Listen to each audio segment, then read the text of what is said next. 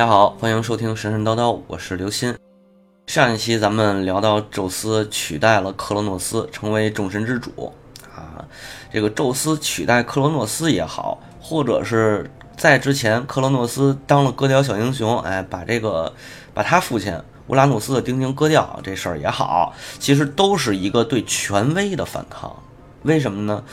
无论古代是西方还是东方，其实父亲都是权威的象征。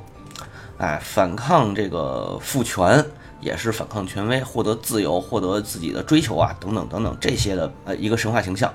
哎，尤其是克罗诺斯割屌这个事儿，其实又暗合了弗洛伊德讲的这个性是原动力的这么一个观念。因为父权实际上这根棒棒是他的父权象征，那么割掉它以后。嗯，没有父权的可以凌驾于其他之上的这种权威的呃符号了。唯一让人意想不到的呢，是这个割掉的棒棒啊，居然变出了阿弗洛狄特啊！熟悉艺术的朋友应该是知道有这么一个著名的雕像，叫米诺斯的维纳斯。哎，维纳斯就是阿弗洛狄特在罗马神话当中的名字。其实咱们初中的课本上，语文课本上边就有过一篇文章是讲这幅雕塑的。那么宙斯当上了众神之主，他也怕他的孩子会反抗他，啊，就像他反抗他父亲，他父亲反抗他爷爷一个样啊。好在呢，宙斯这个时期有了命运女神，哎，这命运女神跟宙斯关系还挺铁，一有什么神谕都跟他讲，比如说宙斯的第一任老婆。呃，当然没有正式的结婚啊，这个算是他第一任情人吧，就是聪慧女神叫莫提斯。哎，宙斯跟这莫提斯苟合完了呢，命运女神就跟他说了，说你莫提斯啊，到时候得生出一个双胞胎来，一男一女。女孩呢倒是没什么，这个男孩啊，天生履历过人，哎，聪慧过人，早晚有一天他得取代你当上众神之主。宙斯就不干了，赶紧趁这个。双胞胎还没生的时候，就把这莫提斯给吃了。啊，莫提斯相当于是宙斯的表姐吧，啊，也是泰坦神。宙斯吃了莫提斯之后呢，就据说他这个脑袋就老疼，老疼，疼怎么办呀？头风病犯了，哎，把华佗叫来啊！当时这希腊没有华佗啊，叫他的另一个孩子是赫拉生的孩子。啊，这个是赫拉没有结婚生的一个，等于是，呃，处女产子吧？哎，生下来的叫赫淮斯托斯，火神，把这火神叫来说：“你给我开个颅，看看我这脑子里有什么毛病。”啊，赫淮斯托斯拿这小斧子，砰砰砰，把宙斯的头骨切开了。啊，当时没伤到他，而切开以后，这好，奥林匹斯山上大惊啊，那个天摇地动的，从这宙斯脑袋里就蹦出一个女神来。穿着金盔金甲的，拿着一盾牌，长矛，美艳以极啊！所有的男神都看呆了啊，女神都看的，呃，也是不行不行的。出现的这个女神就是宙斯的一个著名的女儿啊，也是奥林匹斯十二主神之一，其中最重要的一个女神叫雅典娜。大家要是看这个圣斗士啊，来不来就是站起来行使啊，就那个，嗯，但实际上雅典娜。没有那么怂啊，不是成武杀之啊。雅典娜非常非常厉害，嗯，她是女战神，也是智慧女神，呃，而且她是雅典城的唯一的守护人。啊，在希腊时期啊，雅典娜是一个广泛受到先民们祭拜的女神，而且她的能力实际上不亚于战神阿瑞斯。那阿瑞斯是属于鲁的，哎，就是能打啊，劲儿大。这个武功高强，雅典娜不光是有武术，哎，还有智慧，还有这智谋，是个战略家。嗯，阿瑞斯啊，经常跟凡人打架，能打一平手。好点的这种半神啊，或者这个英雄啊，那啐阿瑞斯也不是说啐不了，但是呢，打雅典娜打不了。阿瑞斯在后来啊，我们以后有机会可以聊到这儿啊。阿瑞斯后来败在雅典娜手上好几次。这样也算是宙斯把自己的统治地位再一次确立了吧？宙斯实在是太厉害了啊！我挺羡慕他的。哎，老婆就一个，这情人是一大堆啊，一抓一大把。而且呢，这个子女遍天下啊，这是就就是一个种马的形象啊，特别厉害。你看，包括 DC 的漫画《神奇女侠》里边，呃，神奇女侠的名字叫戴安娜，就是月神和狩猎之神的罗马名字。这个戴安娜的希腊名字叫阿尔特弥斯，那阿尔特弥斯也是宙斯的女儿。阿尔特弥斯是宙斯和暗夜女神，也是他表姐啊，叫勒托生的这个闺女，而且是一个孪生的姐弟。姐姐叫阿尔特弥斯，这弟弟更有名，叫阿波罗。阿尔特弥斯包括雅典娜，包括宙斯的那大姐，咱们上期说的赫斯提亚，这三个女神是奥林匹斯山上著名的三大处女神。其他的神呢，包括这个丰产女神，管这个丰产啊、农贸啊。这个德莫特尔是宙斯的二姐，上回咱也聊过了，他俩生的闺女叫珀尔瑟福涅，嗯，后来是被这叔叔冥王哈迪斯给误了。啊，当上了名后。完事儿呢，宙斯还有一个情妇，这个啊 岁数大点儿，算他姑妈，还是也是泰坦神啊。英文的意思呢，相当于是 memory 啊，记忆女神，生的是九个女神，叫缪斯。所有的古希腊时期的诗歌开篇都要赞颂。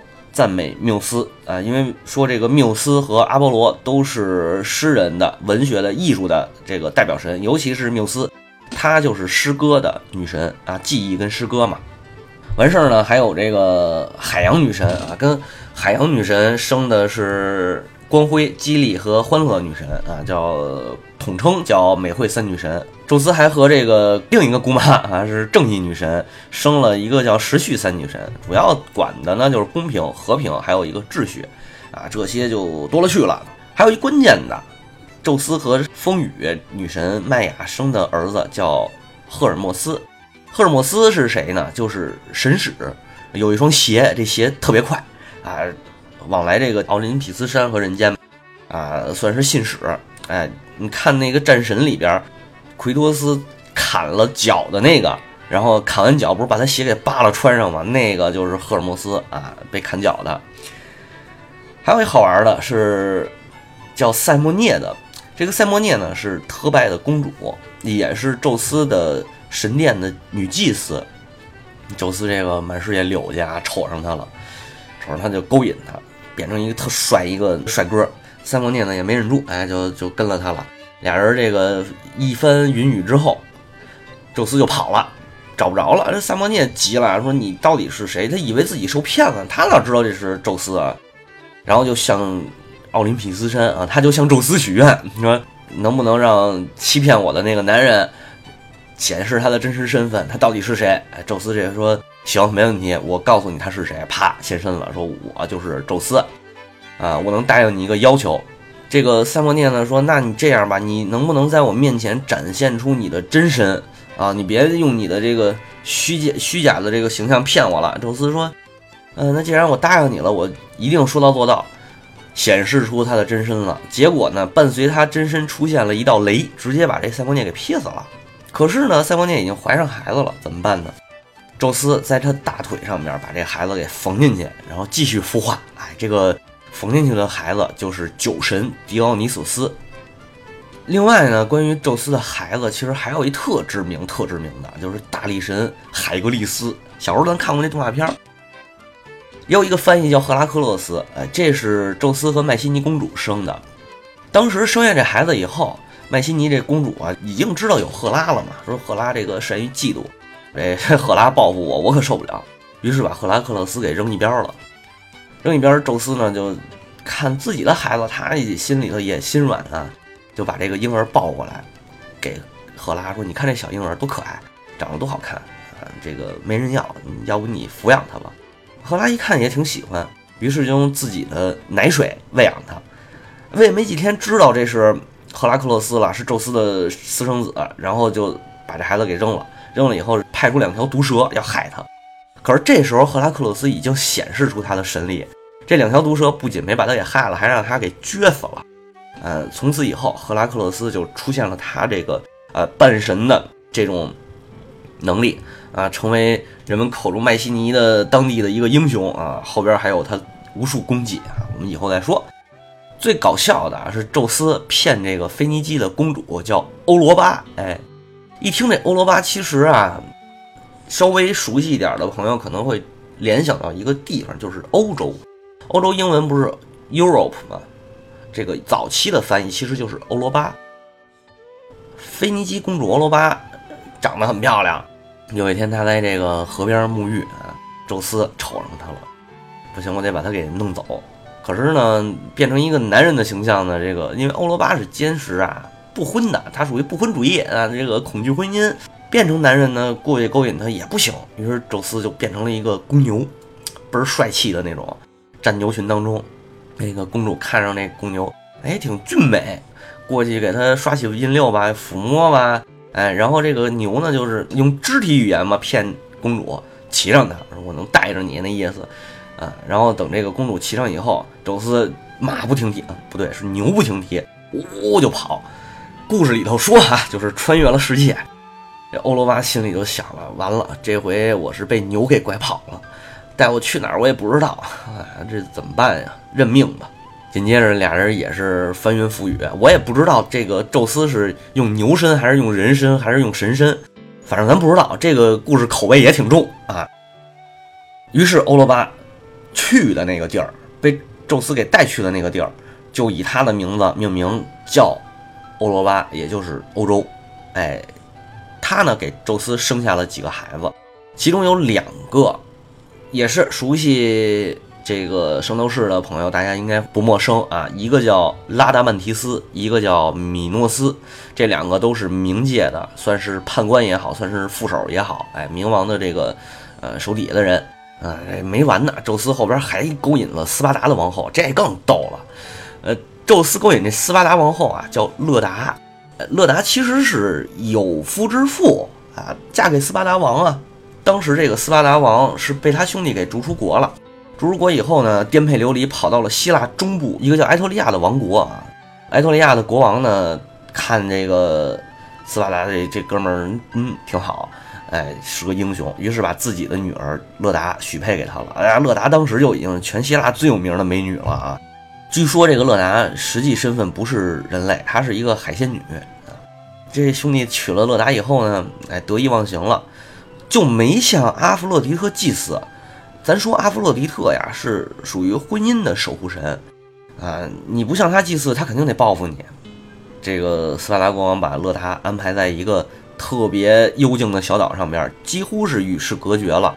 岛上呢，除了一些这个女奴也好，或者是女伴儿也好，就没有别人了，啊，外人也基本上接近不了。有一天啊，这勒达在湖里头正洗澡呢，阿弗洛狄特不是要报复他吗？怎么报复啊？那必须是绿帽子。阿弗洛狄特就调戏宙斯，哎，调戏宙斯，我要追你，你看，只要我能追到你，就反正甭管怎么着啊。哎，宙斯就化为天鹅往前跑，往前飞。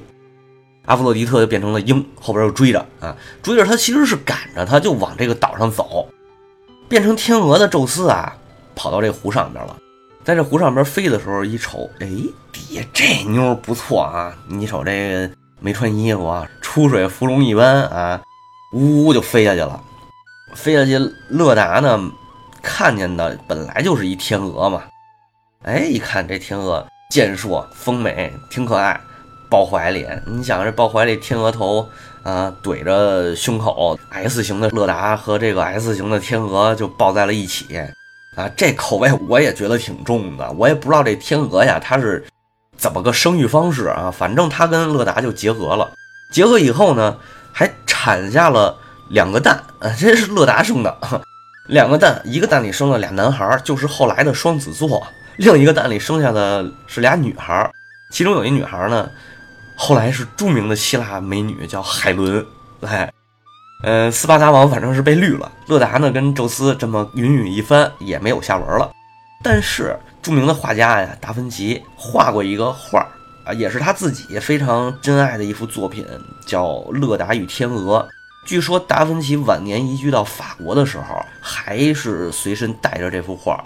最后达芬奇去世，这幅画也遗留在了法国的巴黎。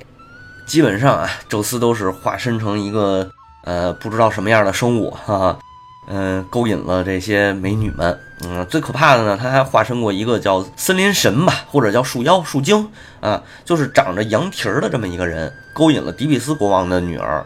这回这个女儿呢，并没有被赫拉给欺负了，是被他这个父亲和兄弟发现了，觉得他败坏家风嘛，嗯，最后是羞愤不堪嘛，自尽而亡。啊，自尽之后，他留下了两个孪生兄弟，也是被牧羊人给带走了。这俩兄弟长大以后，啊，替母亲报仇啊，拿下了迪比斯王国，最后把母亲从冥府接回人间了。这个宙斯调戏小姑娘啊，不光是能化身自己，还能化身别人。这个又是一特有名的故事，就是宙斯和伊俄。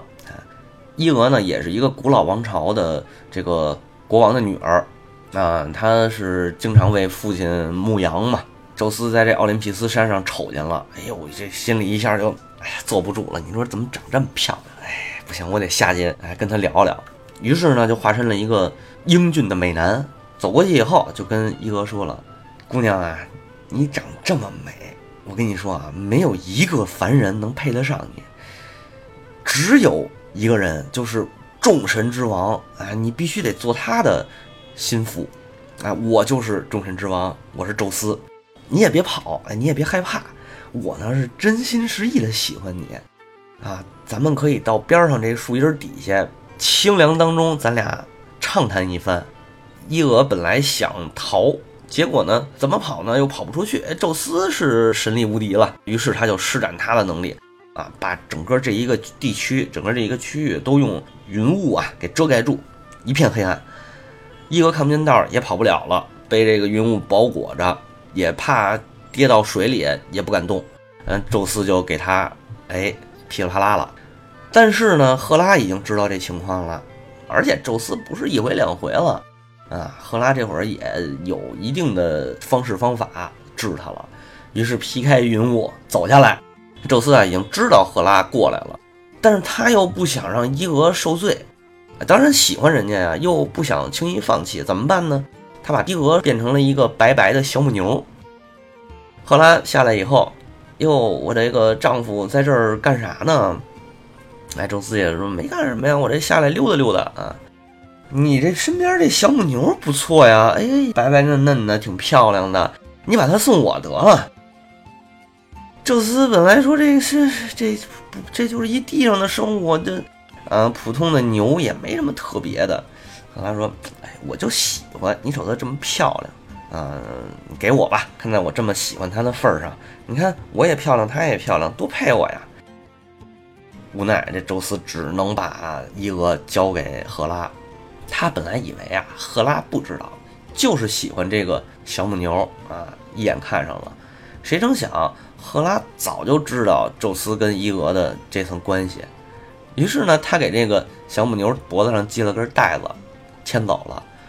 牵走以后，紧接着就找到了一个叫阿尔戈斯的怪物啊。阿尔戈斯是什么怪物呀？他长了一百只眼睛。睡眠的时候，他每次就闭两只眼，剩下的全睁着，九十八只眼睛盯着。哎，脑前脑后全都有。让这个阿尔戈斯盯着伊俄，而且还不是说放在一个地儿盯着，你得。拽着他来回跑啊，哪儿去哪儿随你便，你就当牧牛了。赫拉这么做，目的就是让宙斯找不着伊俄。另一个就是随时能监控伊俄的动向啊，监控这个宙斯的动向。宙斯也没辙了，这五脊六兽的也去不了。你就看着伊俄这受罪，天天啃青草、喝脏水，他也心里也不宣愤，不好受啊。于是找回来。咱刚才说了，他的儿子神使赫尔墨斯跟赫尔墨斯说：“你得想办法把这伊俄给我救下来。”这是一小娘儿哈。赫尔墨斯挺听话的，穿上他这个飞鞋下去了，拿着一笛子下去的。他就当着这个阿尔戈斯就吹啊，越吹阿尔戈斯觉得还挺好听，哎，就聊，俩人攀上道了。赫尔墨斯给他讲说：“这笛子呀，当时是一个山神啊，山神潘。”咱要看过有一个潘神的迷宫，那个潘长着羊犄角、羊蹄儿的那个啊，山林大神说潘啊看见一仙女儿，这仙女儿呢，当时她也是不愿意结婚啊，就跑就躲啊，潘就一直追她，潘还真爱她，一直追一直追一直追，追到一个水深处，这条河呢叫拉东啊，追到这个拉东河里头，仙女儿就求这些同胞们说你们得帮帮我，我。不愿意跟这个神走，我就不愿意跟任何人结婚。于是这些仙女就一块儿帮着他，给他变成了一个芦苇。潘神跑过来以后，先是看见他抱住了，哎，双手一抱，结果大吃一惊，抱的不是女神，是一个芦苇，就悲痛的嚎叫啊，这个哭诉啊，这声音就越来越大，越来越大，越来越大，最后加上他在当时的那个那个那个河上面的回音，一下就形成了一个曲调，哎，这个曲调后来流传下来，就成了安慰这些失恋的神曲的一个调子。然后潘神还不干，说我得跟他永远合为一体，永远不能分开。然后他把这个长度不同的芦苇都给砍下来，用蜡把这些芦苇粘起来以后，啊，做成了一个笛子，并且呢，用这个仙女的名字命名它，啊，这也就是后来所有牧人他们吹奏的这个牧笛的名称，就叫虚人克斯。这故事还没讲完呢，阿尔戈斯这一百只眼睛全闭上了，哎呀，呼呼大睡，啊，赫尔墨斯就把这笛子取下来，啊，停了，从牧人的这个。包裹里头，他打打扮成一个牧人嘛，从这包裹里头抽出一个镰刀来，在最靠近头颅的地方，咔嚓一刀，直接把阿尔戈斯给斩了。伊俄现在自由了，可是自由了归自由了，他还是母牛的兄弟啊，只能跑啊，就玩了命的跑。赫拉呢也发现下界这个发生的这些事儿了，嗯，想尽办法想找找方法折磨这个伊俄，于是呢抓了一只巨大的牛虻，那牛虻都是叮咬这个牛的嘛。这个牛虻就一直追着伊俄盯啊，那伊俄就前面跑，牛虻后边追。伊俄从他的故乡啊跑遍了世界各地，从高加索呀跑到什么这个部落呀，再到海峡吧，一直跑到亚细亚，就是这个西亚地区嘛。最后啊，长途旅行，艰难跋涉，来到了一个地儿叫埃及啊，尼罗河的上游吧。他这实在跑不动了，也是跪地下啊，仰着头就祈祷，向宙斯祈祷啊。宙斯这会儿也是不行了，真是，你说我好不容易看上这么一姑娘啊，还没怎么着呢，就给她耽误了，这还让赫拉给弄成这样，于是跑到赫拉那儿，抱着赫拉，媳妇儿，求你了，饶了他吧，我发誓我再也不干这事儿了。赫拉哪信啊，狗改不了吃屎。宙斯就说：“我这我诱惑的他，我勾搭的他，你你饶了他吧，我以后再也不敢了。折腾也够了，这么长时间，你又是放牧，又是让牛虻盯。”赫拉这么一看啊，其实这小母牛长得确实也好看，也漂亮，啊，也有点动心了。再说了，就是一个人间的姑娘，何必呢？哎，点头同意了。你只要不再跟他苟且，我就放过他一马。宙斯赶紧跑到尼罗河边上，哎，摸着这个小母牛的背，这么一摸，这牛毛就从他身上消失了，哎，牛角也没了，眼睛也变成正常人了，这嘴也变成人嘴，然后慢慢慢慢又恢复成一个美丽啊洁白肤色的这个少女。伊俄从这个地上也就站起来，哎，恢复成人形了。那伊俄呢，也在尼罗河这块定居了，嗯，生了一个儿子。但是呢，赫拉呀也没饶了他。还是心怀嫉妒啊，就开始折腾他儿子。先是让这个野蛮人去偷啊，偷完以后，这伊俄又在大地上漂泊，然后找儿子。最后又是宙斯啊，帮忙用这个闪电把这个蛮族给劈了。劈完以后，伊俄发现他儿子在埃塞俄比亚的边界，等于是非洲嘛，从埃塞俄比亚把他儿子给带回来。带回来以后，因为这会儿啊，伊俄已经是尼罗河地区的统治者了，啊，其实就是埃及的王后嘛。把他儿子带回来，儿子长大了，继承他的王位。后来这儿子也娶妻，生了一个女儿，叫利比亚，等于伊俄的孙女啊。这就是后来的利比亚这地方，呃，也是因为伊俄的孙女得名啊。等这个伊俄跟他儿子死去以后，尼罗河地区的人民给他们建了一个神庙，把这母子俩当成神来供奉。伊俄就是后来的伊西斯神，他儿子就是后来的阿比斯神。